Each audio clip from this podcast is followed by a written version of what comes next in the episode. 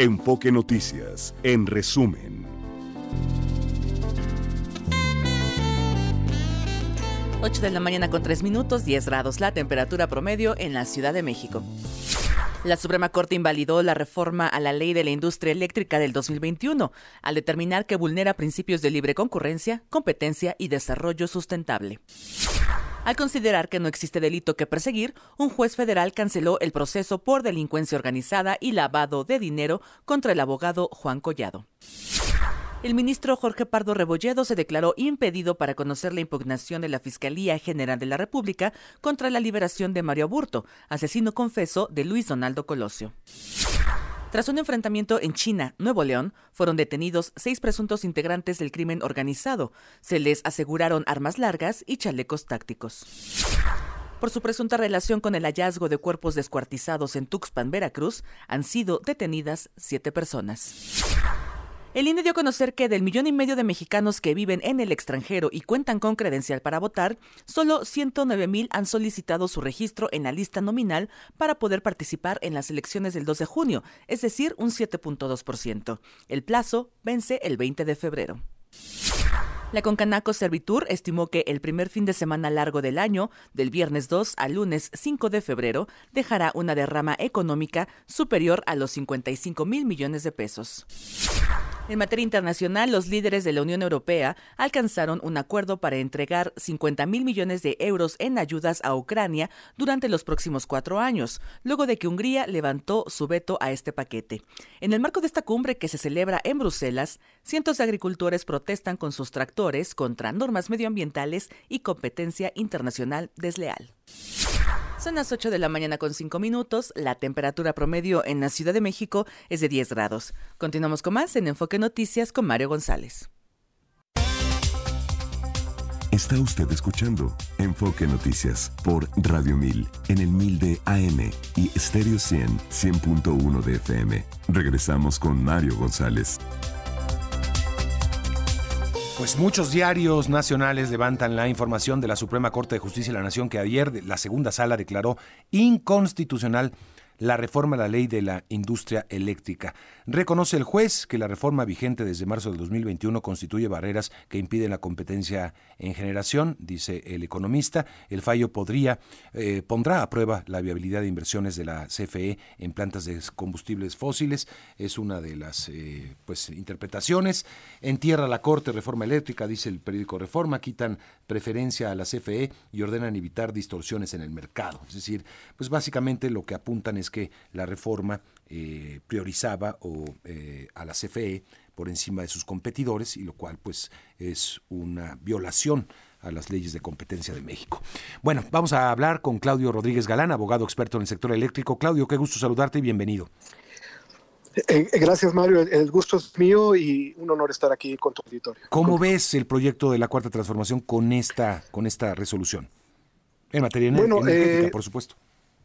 Eh, sí, por supuesto, gracias. Eh, no es una sorpresa porque desde que estaba en discusión en la Cámara de Diputados, recordarás que había la instrucción de no moverle ninguna coma, ¿no? Eh, entonces, nosotros, nosotros apuntamos en, en, ese momento que efectivamente el no moverle ninguna coma era inmediatamente herir de muerte al proyecto de ley de reforma de la ley de industria eléctrica, eso fue como bien dijiste ahorita en, en, en marzo del 2021, ¿Por qué? Pues porque simple y sencillamente la Constitución, los artículos 25, 27 eh, y 28 de la Constitución, además de los artículos eh, en, materia de medio ambiente, eh, no han sido modificados. Es, decir, intentaron una reforma a la ley de la industria eléctrica cuando el marco constitucional en materia de energías limpias y en materia de competencia económica y en materia de un mercado eléctrico con una apertura desde el 2014 no ha sido modificado. Entonces, era una, era una ley, como dijimos en su momento, herida de muerte, precisamente porque es contra la Constitución, lo cual acaba de ser confirmado ayer por la Suprema, la declaró inconstitucional, ¿no? Bien, este, a ver, eh, ¿qué pasa eh, si, bueno, se echa para atrás esto, eh, las inversiones que están en marcha por parte de la Comisión Federal de Electricidad, ¿qué pasa con lo hecho ya eh, por parte de decisiones políticas con empresas que estaban invirtiendo en nuestro país y que ya no lo están haciendo.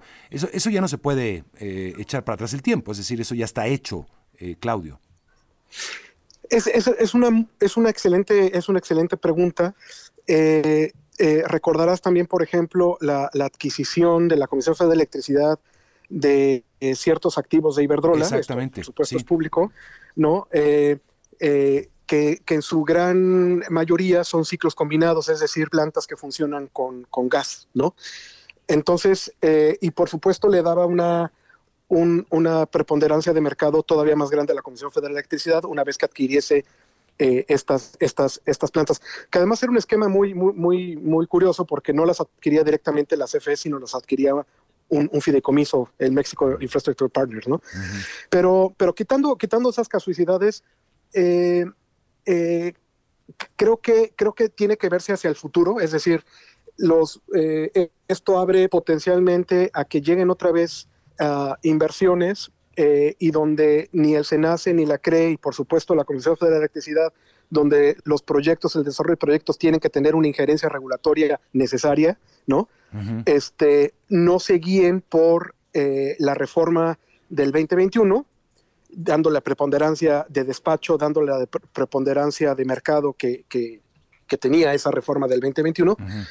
sino que se les dé un trato igual, ¿no? Les, uh -huh. Se les dé un trato igual tanto a los privados como a la propia Comisión Federal de Electricidad, que ese es precisamente el marco vigente tanto en la Constitución como en la Ley de la Industria Eléctrica en su versión del 2014, ¿no? Sí. Entonces, pot potencialmente abre a que, a, a que exista un marco ya transparente de mercado a, abierto hacia nuevas inversiones, pero lo que lo que lo que tú señalas es, es, es, muy importante, ¿no? Bueno, y todo lo que ha ocurrido en los cinco años eh, desde el 2018 al 2024 qué va a ocurrir. Claro. Yo creo que yo creo que yo creo que no hay una respuesta única.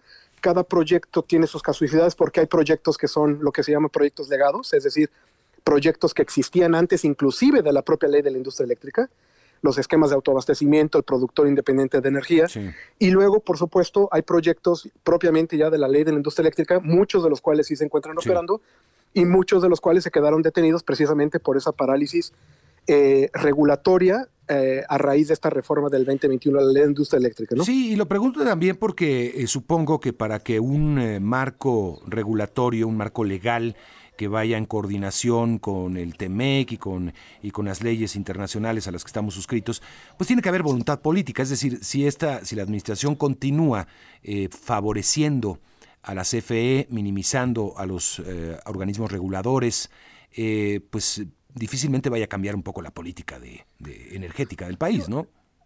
Yo, yo, creo, yo creo que es el, como se dice, yo creo que es el elefante en el cuarto, es Mario. Yo, yo precisamente acabo de, de, de colocar una opinión en, en, redes en ese, en ese mismo sentido, ¿no? Me decían, esto, ¿y qué va a pasar? Es la gran pregunta, sí, ¿no? Sí, ¿Y qué sí, va a pasar? exactamente. No, yo, yo, yo creo que hay una respuesta jurídica, ¿no? En el, en el, en el ser y en el deber ser, ¿no? El, el, el, el, ser jurídico, pues ya lo tenemos, ¿no? Es decir, eh, tenemos un mercado abierto, no, mm. no existe preponderancia en la Comisión Federal de Electricidad, etcétera, etcétera. Ahora, ¿qué realmente vaya a ocurrir?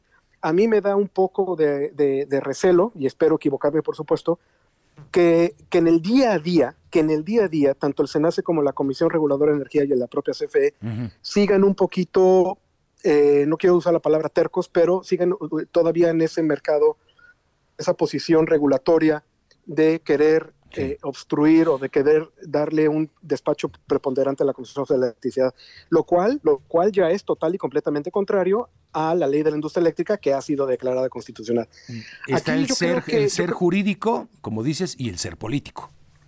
Eh, exactamente, mm. el ser político. Yo creo que de ello seguir presionando en el ser político, como bien mm. lo defines, eh, yo, creo, yo creo que las empresas podrían, podrían empezar a ver un tema de responsabilidad de los servidores públicos, uh -huh, ¿no? Es decir, uh -huh. oye, ha ocurrido esto, ha ocurrido esto, la Corte ya dijo esto, y tú sigas haciendo esto, pues ya, ya es un tema de eh, que, esa, que ese ser político, ¿no? Esa, sí. Ese ser político ya ya es tajantemente contrario al ser jurídico. Exactamente. ¿no? Oye, porque así, porque así, ya lo declaró la Carlos, ¿me permites un segundo? Vamos a poner, ya está hablando en este momento el presidente López Obrador, ya lleva hablando un ratito de, del tema. Voy a poner solamente sí. una parte de lo que está diciendo en este momento.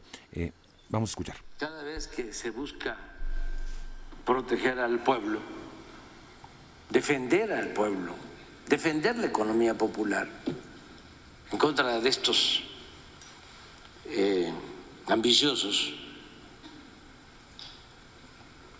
tienen de su parte al Poder Judicial.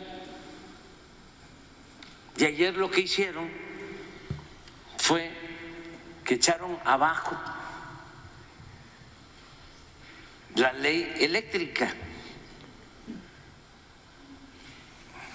que se propuso para darle más eh, importancia por lo que representa la Comisión Federal de Electricidad y resuelven amparos a favor de empresas particulares extranjeras. Además, cuatro ministros y dos a favor y dos en contra. O sea, un empate. Pero como uno de estos ministros conservadores, empleados de la oligarquía, eh, argumenta, recurre eh, a una facultad o a una norma que como él es el presidente del grupo, de la sala, él tiene voto de calidad.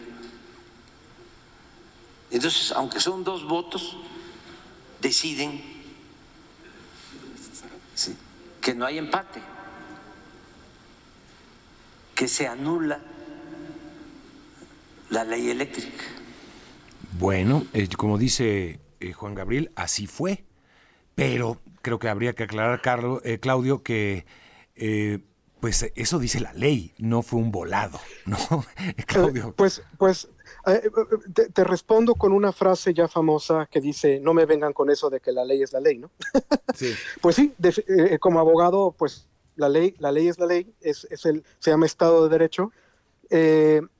a mí siempre me ha sorprendido la, le voy a poner, eh, entre comillas, la habilidad entre vincular el interés del pueblo, el interés de la nación, la economía popular, con un tema tan complejo, técnico y que no tiene, por supuesto, nada que ver como es eh, la preponderancia en el mercado eh, a través de dos leyes, que es el artículo 28 constitucional que regula la competencia económica y la propia ley federal de competencia económica, ¿no?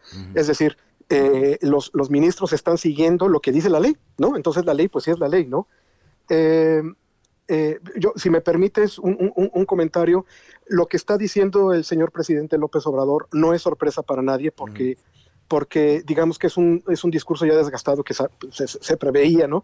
Es decir, eh, eh, el ataque, el ataque por supuesto al, poder judicial, que es, que es un que es un contrapeso de poder fundamental en cualquier democracia moderna, ¿no? y, utilizarlo también en un año electoral como es el, 20, en el 2024 a efecto de eh, querer modificar eh, precisamente esas reglas que están funcionando en favor de las reglas de mercado y de la competencia económica en el caso concreto. Sí, por el plan C, irá al misma canasta. Ahora, termino con esto. Dice el presidente ya en un momento que va a impugnar la presidencia. Eh, hay una determinación de que se va a impugnar. ¿Es impugnable? no, no, no. yo, yo, yo creo que es, yo creo que es este otra vez un discurso eh, previsible, como, como, como dije, ¿no? Eh, cuando no prospere la impugnación van a decir, pues es que ahí está la, oligarquía, ¿no? Y el voto de calidad del ministro Maínez, pues, pues está en la ley, ¿no? Sí, sí, sí, es lo que digo. Precisamente no fue un volado, una de las facultades de la, no, no, fue un, no, no, fue un volado, está, está, está precisamente en la ley y por eso la importancia, mm. eh, por ejemplo, de la presidencia de la Suprema Corte esté en manos de la ministra de, la ministra Piña, precisamente porque ellos iban a seguir las reglas que establece la ley, ¿no? Sí, es que es que como lo presenta el presidente parece que se actuó en oscuro y que hubo ahí una este no, no, no, no, no, no, e, e, eso está en la ley, hay un voto de calidad del presidente de la sala en turno.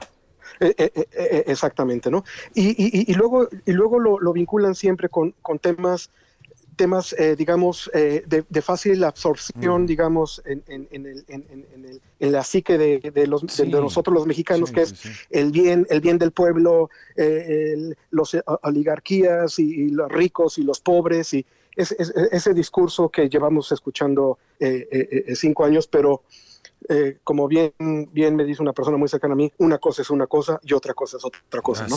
Y precisamente, precisamente yo, mi, tesis, tengo una tesis doctoral precisamente sobre el tema de bien común y cómo es manipulado, cómo es utilizado por diferentes jurisdicciones a efecto de lograr eh, una manipulación política de temas jurídicos, en este caso en materia energética. Entonces, pues este, desafortunadamente se confirma, ¿no? Sí, sí, sí, sí. Bueno, pues eh, eh, como ya lo dices, no se puede impugnar, es la, última instancia. Este, obviamente habrá una impugnación, un intento de impugnación que va a ser bateado y entonces ahí vendrá, no, pues entonces tenemos que reformar todo, voten por nosotros, ¿no? Exacto. Sí, sí, sí, sí. exactamente. en fin, este, pues coincido. Gracias, Claudio, te agradezco muchísimo por la claridad. Nada, ha sido un honor estar aquí con ustedes y estoy a tus órdenes. Gracias, Claudio Rodríguez. Es abogado experto en el sector eléctrico. No hay manera de impugnar una resolución de última instancia que es la Suprema Corte de Justicia de la Nación. Vámonos con el reporte vial, 8 de la mañana con 24 minutos. Puntos suspensivos con Ruth Zabaleta. Ruth, ¿cómo estás? Qué gusto saludarte. Es jueves, es febrero. ¿Qué tal tu, tu enero, eh? Eterno mes. Oye, pero además no me tocaban los tamales. Se me hace que te voy a caer mañana. Pues cáele, aquí van a, creo que hay muchos padrinos. Ya ¿eh? escuché. De, qué sabor van a ser, eso me antojaron. Oye, ¿sabes que después de muchos años, afortunadamente, no me tocó ser padrino de tamales porque están cada vez más caros, Ruth? qué barbaridad. No, yo ni siquiera quise partir rosca. ¿Para, qué? ¿Para qué le entró también? Oye, hablemos de constitución. Sí, fíjate, Mario, pareciera que voy a hablar de algo que no tiene relación con lo que está sucediendo en este momento, pero tiene toda la relación. Casi no se habla de este asunto, pero en la UNAM y principalmente en la Facultad de Derecho, desde el año pasado estamos haciendo eventos para conmemorar eh, la aprobación de la Constitución de 1824 pocas personas este y no están obligadas digo pocas personas conocen esto pero en esa en ese tiempo que estábamos apenas conformando esta primera constitución ya del estado libre independiente soberano eh, hubo dos constituyentes a diferencia de todas las demás constituciones en donde solamente se convocó a un constituyente. Entonces ayer precisamente el segundo constituyente el día 31 de enero de 1824 aprobó un acta constitutiva de la Federación Mexicana y no la Constitución de 1824. Entonces, cuando te pones a leer la historia, dices, bueno, ¿por qué, ¿por qué hubo un documento antes de la Constitución? Fíjate, porque estaban tan confrontados los ánimos políticos, no sé cómo cuándo, estaban tan confrontados los ánimos políticos que así que los constituyentes encabezados por Miguel Ramos Ariste en ese tiempo este, hicieron eh, esta propuesta de discutir un documento previo para calmar los ánimos de todos e incluir las demandas, Mario, esto es lo interesante, del ámbito local. Esta constitución de 1824 es una constitución que se califica prácticamente como, como la más federalista que hemos tenido, Mario, porque fíjate lo que sucedía a partir de lo que se mandataba en esa constitución, que estos congresos locales, que apenas estaban pues reconociendo como estados de la República, que eran 16 primero, y que se les reconoció en esta acta precisamente que se conmemora ayer, que tuvieran sus congresos locales, ¿verdad? Estos congresos locales, Mario, votaban quién iba a ser el presidente de la República y votaban quién era el presidente de la Suprema Corte de Justicia. Democracia indirecta, digamos. Así es. Eran electores, eh, se iban este, nombrando electores por niveles y finalmente llegaban a las diputaciones locales y estos diputados locales votaban quién iba a ser el presidente de la República. Esta parte de la historia es importante, Mario, porque obviamente la base de la relación federalista se sentó en ese, en ese tiempo, en esa época, no se respetó después de la Constitución de 1917 y los estados se han subordinado a la federación en lugar de pues recrear el pacto que se supone que deberían de tener y lo, lo vemos cuando revisamos los presupuestos, pues que la federación tiene prácticamente el 70% del presupuesto y los estados un poquito como el 27 y 4%, 3% para los municipios, Mario. Entonces, es muy interesante la historia bueno, a mí como pues estudié este el doctorado de Derecho Constitucional, yo soy socióloga, pero me especialicé en eso porque me interesa muchísimo toda la parte de la historia de cómo se conformó el Estado mexicano, pero sobre todo las normas, porque pues sin, sin derecho no tenemos Estado, Mario. Entonces, me parece interesante que las personas que nos escuchen este, puedan conocer, si les interesa, puedan conocer más de nuestra historia, de, de cómo hemos ido construyendo nuestras normas, cómo estábamos organizados antes en un lugar, Mario, que me gustaría recomendar que fueran, sugerir que fueran. Al Museo de las Constituciones, Mario en calle del Carmen 31, en el centro histórico. ¿Por qué en ese lugar les recomiendo, les sugiero que vayan si tienen tiempo este, o que se den el tiempo? Fíjate que este museo está instalado en el templo que era el templo de San Pedro y San Pablo. Tiene toda una historia que no me daría tiempo de contar en este espacio. El caso es que ahí legislaron los primeros constituyentes de 1822 y los segundos de 1824, Mario, y ahí se coronó emperador Agustín de Iturbide. Mira. Pero lo coronan este emperador a este Iturbide por el grito popular, cuentan las crónicas, ¿no? Que le gritaban este cuando iba llegando al Congreso para instalar el Congreso de los Diputados, para instalar el constituyente, que le gritaban viva emperador este Iturbide primero, ¿no? Y que bueno, pues él tenía el apoyo popular, no sé en dónde he escuchado eso, Mario. Sí. tenía el apoyo popular de, de todos los ciudadanos que pues querían ya que se calmaran los ánimos, ¿no? Pero pues no le duró mucho el gusto al emperador este Mario. El 24 de febrero de 1822 se instala este primer congreso, lo nombran emperador luego, luego el 21 de mayo, pero meses después, eh, por un, un, así como estaban los ánimos confrontados, Guadalupe Victoria encabeza pues un grupo numeroso de locales armados con el plan de la Casa Mata y derrocan al, al emperador, ¿no? Derrocan esta figura del emperador. Y ahí se vota porque Guadalupe Victoria pues sea el presidente, el primer presidente de la República y Nicolás Bravo el vicepresidente. interesante. Estamos tan cerca de estamos tan cerca de ese pasado, Ruth. Sí, y, es que poco se habla porque pues estamos inmersos en el asunto, pues obvio, ¿no? De la situación de la violencia en todos lados, de pues el problema que tan grave que vamos a enfrentar ahorita con las elecciones sobre la violencia política, ya pues Xochitl ayer lo decía, seis, seis candidatos asesinados ya, no he visto de dónde sacó ese dato, pero pues me parece terrible lo que está pasando, pero bueno, hay que tener un respiro para, para rescatar cuál es la base de de esta relación que ahora estamos recreando y viendo que sucede cuando la Suprema Corte de Justicia, si lo decimos entre comillas, le enmienda la plana a pues al Congreso de la Unión al votar estas leyes que, que no son este aprobadas porque van contra la Constitución, Mario. Entonces, ahí es donde estamos viendo realmente que la división de poder está funcionando y que la democracia tiene que seguirse consolidando en nuestro país a partir, obviamente, de que los tres órganos de poder, judicial, ejecutivo y legislativo, pues tengan sus contrapesos mutuos para que ninguno abuse del poder político, Mario. Y esto se discutió precisamente pues en estos en esos momentos allá en 1822 1823 que se estaba decidiendo qué tipo de gobierno íbamos a conformar qué tipo de república íbamos a tener o qué tipo más bien de estado Mario. Bien. Bueno pues un interesante tema en este fíjate que hoy es el día mundial de las elecciones no de la democracia, que eso es por septiembre, me parece, según Naciones Unidas, pero esto no, es el Día Mundial de las Elecciones, según la Conferencia Mundial de Oficiales Electorales. Se consideró eh, que el primer jueves de febrero sería el Día Mundial de las Elecciones con el, pues, el objetivo de, reiterar que es eh, el proceso democrático pues fundamental, una piedra angular de la democracia, no la única condición, pero sí una de, ellas. Y bueno, muy interesante hacer un repaso de cómo empezó todo aquí en esta nación. ¿Y cómo estamos en este momento, Mario? Los riesgos, el riesgo de, que los políticos pues utilicen estos discursos populistas y estén lesionando precisamente el fortalecimiento de la democracia.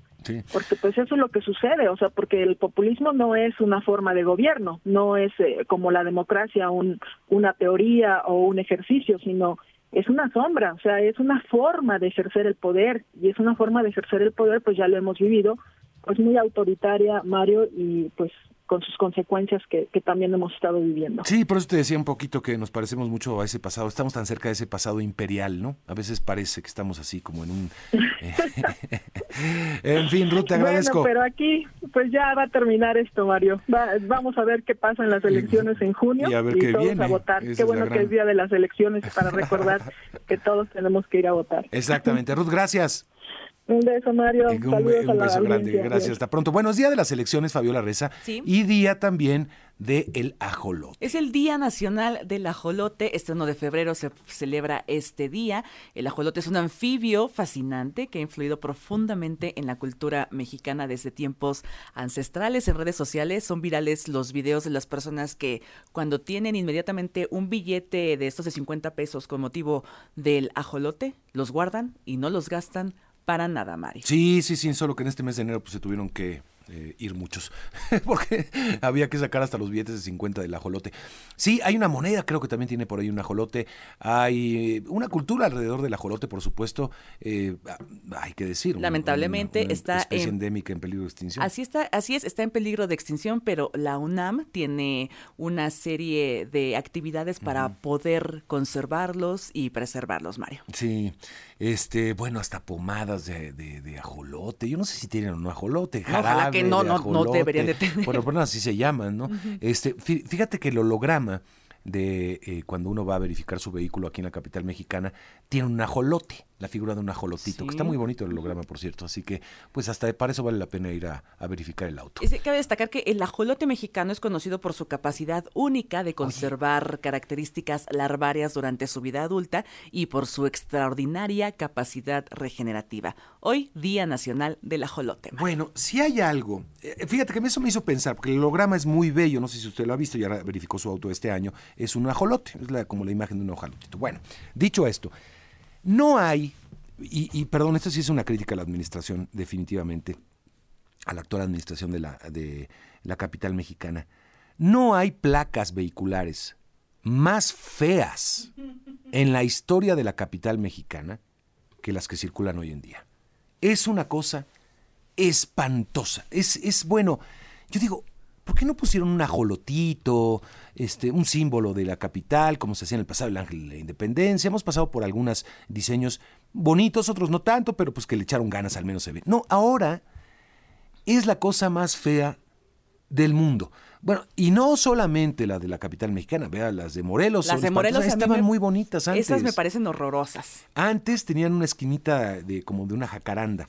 Ahora es una, una línea guinda, de color morena, y desafortunadamente este, son espantosas, pues, espantosas. Me parece que es muy parecida a la de la capital mexicana, ¿eh? eh tendría que ver este, placas de la Ciudad de México, me parece que es muy parecida, no sé si quisieron homologarlas, pero sí son, eh, no, simplemente dice eh, CDMX, sin ningún diseño, algo, sí, bastante... me parecen muy sobrias las placas de la Ciudad de México. Las de Morelos sí son eh, algo espantoso, algo espantoso. Pero bueno, este, vaya, no tienen que ser preciosas las placas, ¿no? Son, son placas para identificación vehicular, pero, pero bueno, pues sí, antes estábamos acostumbrados a diseños más, más llamativos, ¿no? Más bonitos, que hablaban de cada estado. Uno veía la placa y ya sabía de qué estado era, de la República.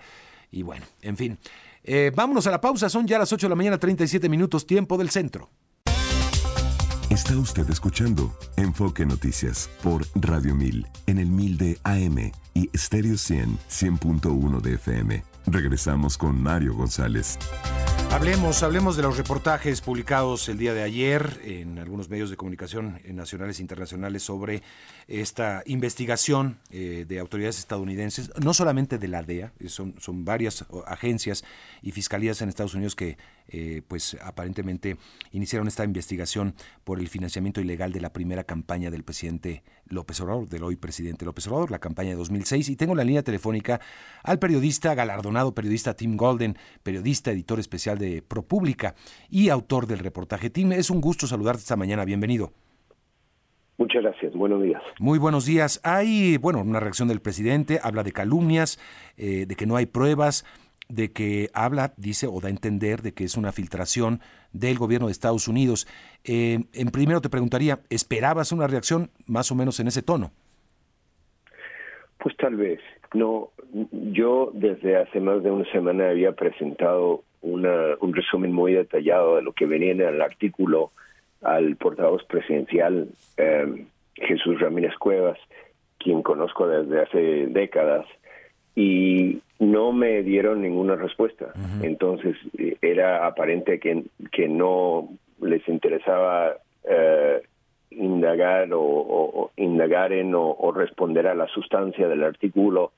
Eh, la respuesta que dieron ayer esencialmente habla de, de que es, es, todo falso, pero, pero obviamente nosotros, nuestro reportaje no puedo hablar por ningún otro, eh, está basado totalmente en los hechos, está eh, completamente corroborado, no, no asevera que el presidente eh, tomó este dinero, simplemente relata en, con, con muchísimo detalle la historia de una investigación que se dio en el 2010 y 2011 sobre este tema.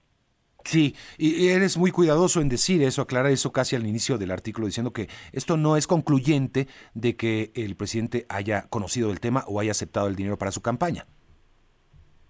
Bueno, la investigación de la DEA, que fue supervisada por fiscales eh, federales en Nueva York y, y por el Departamento de Justicia en Washington, fue cerrada eh, finalmente antes de que llegara a, una conclusión, entonces no realmente no no se llevaron cargos contra contra nadie eh, con la excepción de un caso que que yo descubrí que estaba sellado eh, en contra del, de un ex operador de la campaña de López Obrador, Mauricio Soto Caballero, quien después vuelve un testigo eh, confidencial un, y, y, um, y, como un operador en la investigación. Eh, pero, pero la investigación no llegó a, yo diría, a la conclusión que, que sería un, un juicio o, o, de otra forma un, no una admisión de, de culpabilidad. Eh, y es también, la historia nuestra también trata de explicar por qué son difíciles este tipo de casos, este, este tipo de investigaciones para, para los, los policías y, y los fiscales en Estados Unidos. Hablas de Mauricio Soto Caballero, que es parte de Morena, es parte de Hoy por Hoy, eh, y que habría formado parte de las investigaciones también como colaborador de, las agencias de Estados Unidos. Ahora, yo te preguntaría, eh, en tu opinión, ¿por qué no se llegó a una conclusión? Hay tres variantes, es decir, eh, una conclusión de la investigación. ¿Por qué se cerró? Una por prescripción, por, iba a prescribir ya el delito, otra, motivos políticos, u otra, porque no había suficiente evidencia. Tim. Bueno, hay, realmente las, las eh, tres razones eh, son eh, todas vigentes. Mm. La prescripción venía, mm. era un caso en que tenían cinco años para, para llevar cargos en, en un crimen de este tipo y la el reloj comenzaba a correr a partir de las elecciones del 2006. Entonces ya para 2005, perdón, para 2010, 2011 venían cuatro o cinco años, casi se prescribía cuando comenzaron. Por ese motivo intentan revivir eh, el, trama que del cual tenían evidencias eh, eh, del 2006 para las próximas para el próximo ciclo de elecciones. cuando llegan a un momento crítico o un momento, yo diría, a medias en la investigación, hay una decisión de parte de del Departamento de Justicia de cerrar el caso. Es un momento cuando hay enorme turbulencia en la relación por el por otro caso de una investigación encubierta que es eh, rápido y furioso que había causado enorme problema en la, relación y, una gran reacción negativa en México con con toda la razón, ¿no? De parte de los mexicanos y, también estadounidenses que, que veían una, una situación fuera de control. Eh, pero, pero en, en, en un caso como esos en el periodismo, si, si llegamos a un punto donde hay información importante, pero no hay conclusiones, nuestro trabajo normalmente es de, de buscar más, de indagar más. Y en este caso lo cerraron también con, con ciertas razones lo, cerraron con eh, un, poco por el contexto político, un poco por insuficiencia hasta ese punto, en, eh, no muy todavía eh, sin, sin llegar al, al fin de la investigación. pero yo creo que sí son no hay un debate real dentro de la del gobierno estadounidense que sí sobre si es el papel de los de las agencias estadounidenses eh, combatir la corrupción en México. Claro. A ver, Tim, y finalmente, eh, te quiero, sé que tienes poco tiempo y por eso me, limito a esta última pregunta.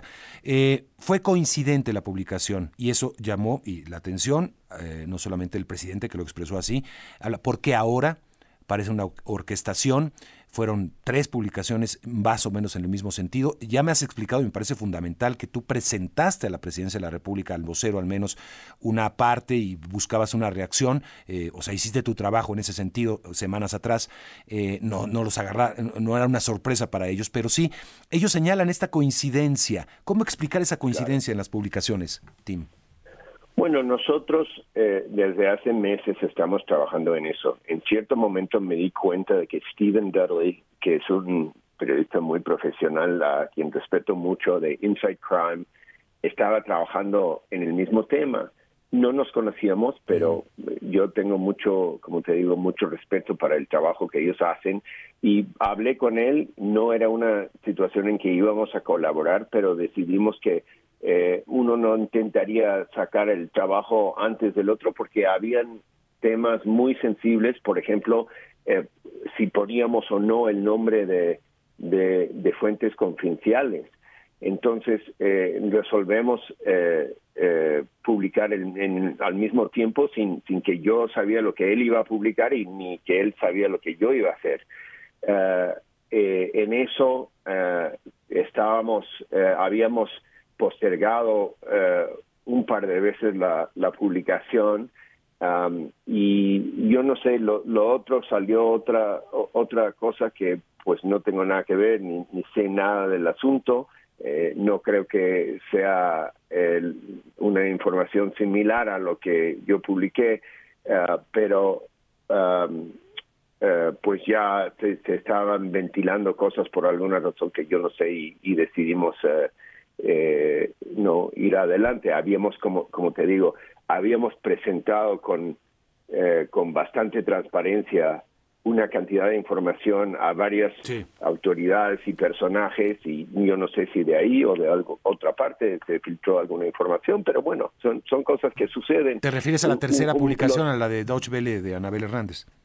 Sí, sí, esa no, no tienes este conocimiento. Y yo no, Sí, no, no, no tengo nada, no, no sé nada, no, no, no sé de qué se trata, no, no, eh, obviamente es, es una información muy diferente a, lo que publicamos nosotros, ah, no es eh, mi, bueno, no, no es lo que yo entiendo ni, ni lo que publiqué del asunto, pero, pero es un, es una pregunta legítima, ¿no? Es decir, parece que todo esto a la vez eh, puede ser por eh, por no sé una filtración o algo pero pero si uno mira los si uno mira el trabajo nuestro en propublica.org eh, eh, lo que lo que se ve es que es un trabajo de enorme cuidado de mucho tiempo una investigación muy muy centrada muy muy cuidadosa y, y eso es un trabajo como sabe cualquier periodista de muchos meses de mucho trabajo que yo puedo hacer porque he estado trabajando este tema durante muchísimo tiempo con,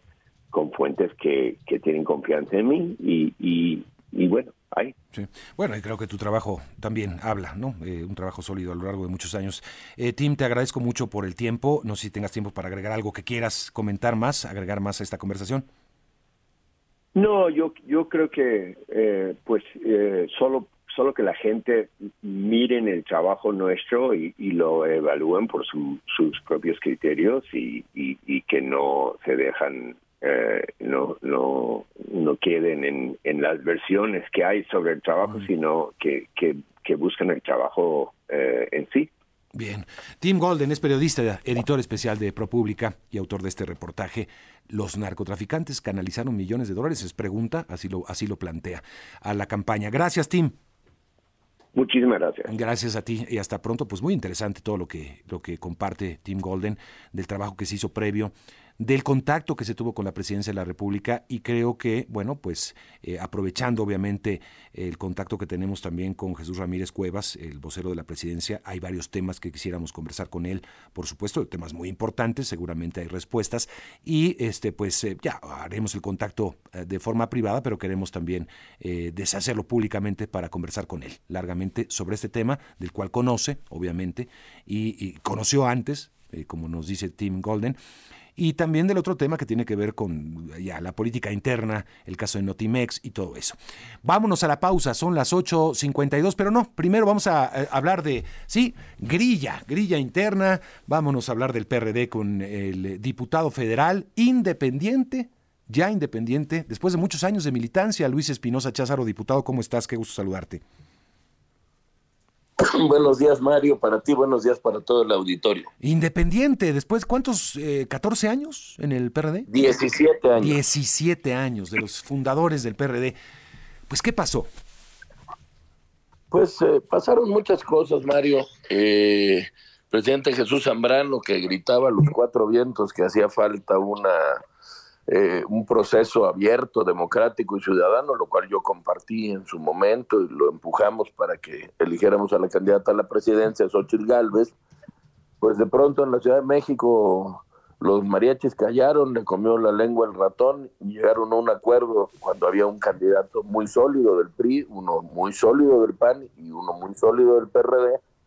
Y ahí empezaron una serie de decisiones que yo ya no entiendo Luego, a, últimas fechas, diputados como Marcelino Castañeda, como Laura Fernández y varios más, más de la mitad de la bancada que habían ganado en su territorio, pues eh, no tuvieron la oportunidad de, de, repetir. Y ya no puedo yo acompañar esas decisiones que llevarán al PRD a desaparecer.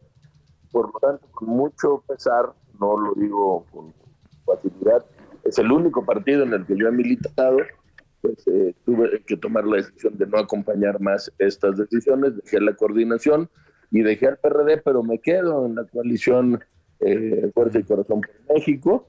Eh, apoyando a Xochitl Galvez, sí. sí. Sí, yo hablé con ella antier en la noche, se lo expresé, eh, me uniré a su equipo de campaña inclusive, y soy independiente, pero me quedo con, con mis amigos del PRD, porque con los diputados y las diputadas no hubo ninguna diferencia. De hecho, ellos me pedían que me quedara en la coordinación, pero eh, pues no puedo seguir con una dirigencia que hace todo para que el PRD desaparezca. Ya, sí, ya está nombrado un nuevo coordinador, ¿no, Luis? Sí, alguien que viene del PT, pero pues esta es una decisión interna de los que se quedaron. Ayer mismo renunció Laura Fernández, Marcelino Castañeda. Las cosas no andan bien cuando el río suena, es que agua lleva, lo ha dicho Silvano Aureoles, lo ha dicho Miguel Ángel Mancera. Pues los cuadros más representativos no están en las eh, candidaturas. Pues, pero, pero, es que no, vaya, parece que los acuerdos de los cuales hablas entre la coalición, parece que el acuerdo fue tú y yo, PRI, este, y PAN nos repartimos y PRD no tienes nada. Ese fue la no se quedaron sin nada, ¿no? Se le ha reclamado mucho a Jesús Zambrano eso. Mira, yo representé desde 2020 al PRD en la coalición. En 2021 llevamos el 33% de las candidaturas. Y hoy el PRD lleva dos senados de 32, Mario. Entonces, bueno, pues lo que dices tú es cierto. ¿Quién defiende los intereses del perredismo dentro de la coalición? Yo soy un constructor de la coalición Va por México, soy convencido que es lo que hace falta eh, para, para dar la, la, pelea al oficialismo, pero pues hay que eh, ver reflejado a los perredistas también en la coalición. Entregaron al, PRD y sin con pocas candidaturas y sin representación del PRD, pues es muy complicado que el PRD eh, tenga vida política. Dice Jesús Zambrano que fue un berrinche de tu parte porque pues no, no hubo hueso. No, hombre, eh, se está equivocando Jesús Zambrano. Primero porque si hubiera sido un berrinche hubiera hecho lo mismo que Adrián Rubalcaba, mm. al no haber un método que estaba firmado y que estaba inscrito en el Instituto Electoral de la Ciudad de México, pues me hubiera ido. No, yo continué trabajando por el PRD en la trinchera de la Cámara, siempre con la línea política del partido, pero cuando ya veo que, que las candidaturas son para amigas y amigos de Zambrano, que nunca han ido a una elección, cuando veo que Zambrano desacredita, por ejemplo, a Silvano Aureoles, que ha ganado ocho elecciones, lo que nunca hizo Zambrano, dos a diputado local, dos a alcalde, una a senador, una a gobernador, nuestro último gobernador, y dice que Silvano Aureoles no vale nada, pues ya veo que se perdió el rumbo completamente y por eso digo, se le olvida a Jesús Zambrano que quien le propuso que los plurinominales no repitieran fui precisamente yo y me ofreció que para bajarme de la candidatura en la ciudad fuera a la Diputación Federal. dije no, porque quedamos que no podíamos repetir los que fuimos candidatos plurinominales. Mm. ¿Se queda sin registro el PRD en tu punto de vista? Pues de seguir así, tristemente sí. Lo platicaba Antier con el ingeniero Cárdenas mm. Y coincidíamos pues que convirtieron eh, al PRD en vez de un partido de la izquierda cercano a la gente, pues en una burocracia, en una agencia de colocación. Y si tú revisas la lista plurinominal, está llena de desconocidos. Eh, le habían ofrecido una candidatura a una externa en el mm. Senado de la ciudad se la regresó para ir por el PRI a la Cuauhtémoc. Este tipo de cosas pues desdibujan mucho al partido y su ideología. Ah, ¿Mantienes conversación eh, permanente con el ingeniero Cárdenas?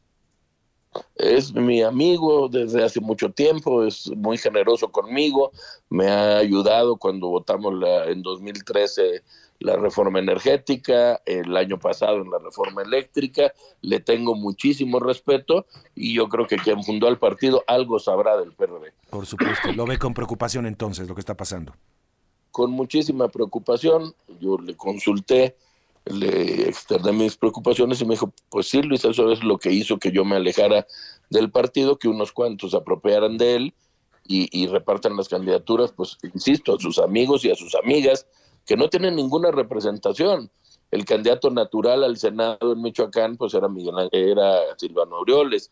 Miguel Ángel Malcera, pues debería encabezar la lista, es el coordinador de los senadores, ganó la ciudad, es ex jefe de gobierno, y lo mandan a, a competir un distrito muy complicado. No se entienden esas decisiones. Bien, entonces te mantienes eh, eh, como candidato independiente fuera de, del PRD, pero siendo parte de la coalición. Es correcto, lo hablé también con el PRI y con el PAN, tengo una muy buena relación, insisto, no solo con los diputados y muchos liderazgos del PRD, con ellos no, no es el problema y yo seguiré apoyando y, fortaleciendo la coalición de la que fui partícipe para construir. Bien, pues eh, te agradezco mucho por conversar con el auditorio esta mañana, Luis, eh, diputado Luis Espinosa Cházaro. Gracias a ti, Mario. Buenos días. Igualmente, que tengas muy buenos días. Pues así las cosas en el PRD. Pues eh, es difícil administrar eh, cuando hay dificultades, es difícil administrar la pobreza y, la falta de cuadros que está registrando el PRD en estos momentos. 8 de la mañana con 59, eh, bueno, ya a las 9 de la mañana en punto en esta mañana de jueves. Vámonos a la pausa, regreso con el resumen, pero todavía tengo mucho más que contarle.